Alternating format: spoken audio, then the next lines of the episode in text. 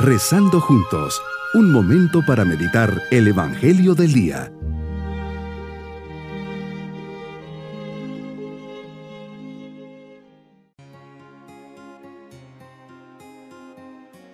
Les saludo muy especialmente a todos y me uno a todos los fieles difuntos en este día 2 de noviembre.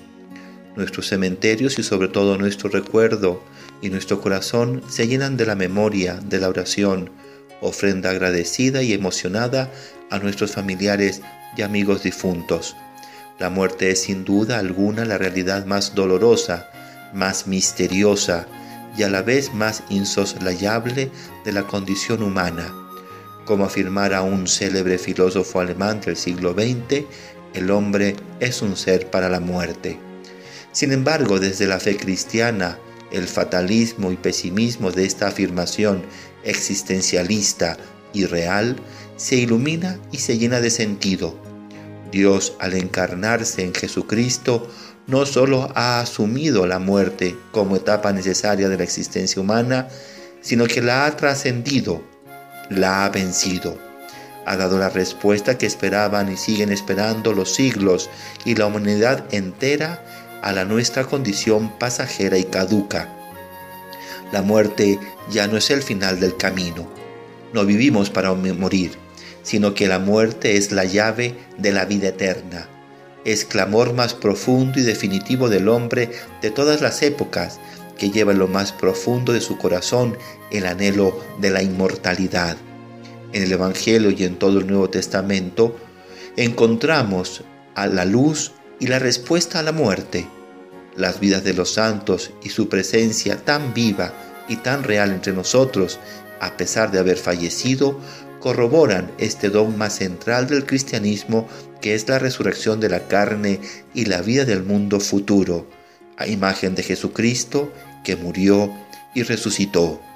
Meditemos en el Evangelio de San Marcos capítulo 15 versículos 33 al 39 y capítulo 16 versículos 1 al 6.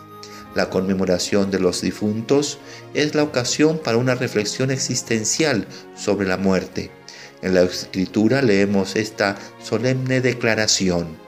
No fue Dios quien hizo la muerte, ni se recrea en la destrucción de los vivientes. Dios creó al hombre para la inmortalidad, le hizo imagen de su misma naturaleza, mas por envidia del diablo entró la muerte al mundo. Sabiduría 1, 13 al 15 y 2, 23 al 24. Comprendemos de ahí por qué la muerte suscita en nosotros tanta repulsión. El motivo es que ésta no nos es natural, así como la experimentamos en el presente orden de las cosas, hay algo ajeno a nuestra naturaleza, fruto de la envidia del diablo. Por eso luchamos contra ella con todas nuestras fuerzas. Este radical rechazo nuestro hacia la muerte es la mejor prueba de que no hemos sido hechos para ella y de que no puede tener la última palabra. Precisamente sobre esto nos aseguran las palabras de la primera lectura de la misa. Las almas de los justos están en las manos de Dios y no les alcanzará tormento alguno. El temor a la muerte es conflicto en lo más profundo de todo ser humano. Si se pudiera oír el grito silencioso que brota de la humanidad entera, se oiría un bramido tremendo. No quiero morir. ¿Por qué entonces invitar a los hombres a pensar en la muerte si ya está tan presente? Es sencillo, porque nosotros los hombres hemos elegido suprimir el pensamiento de la muerte, fingir que no existe o que existe solo para los demás, no para nosotros.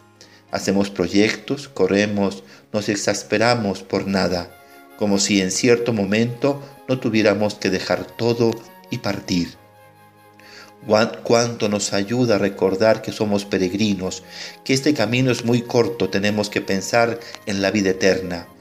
Este día nos hace pensar cómo queremos que sea el último momento de nuestra vida y sobre todo cómo quiere Dios que sea el último momento de mi vida. Estad atentos, vigilantes.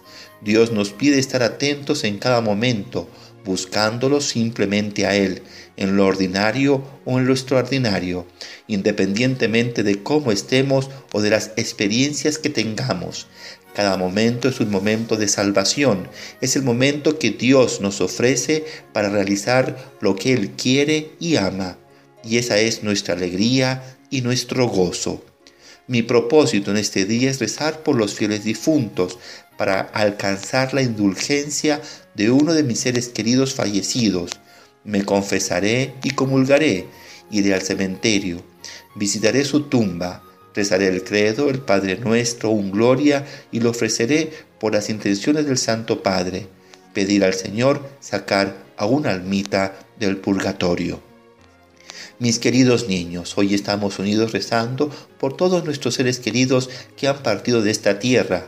Hoy se invita a visitar a las personas fallecidas al cementerio y pedir por ellas. Si lo hacemos de corazón y siguiendo los pasos que la iglesia nos dice, Dios les concederá el paso del purgatorio a su presencia definitiva.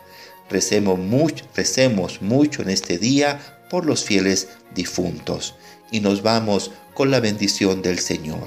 Y la bendición de Dios Todopoderoso, Padre, Hijo y Espíritu Santo, descienda sobre todos nosotros.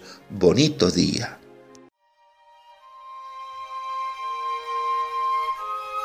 Hemos rezado junto con el Padre Denis Doren, Legionario de Cristo.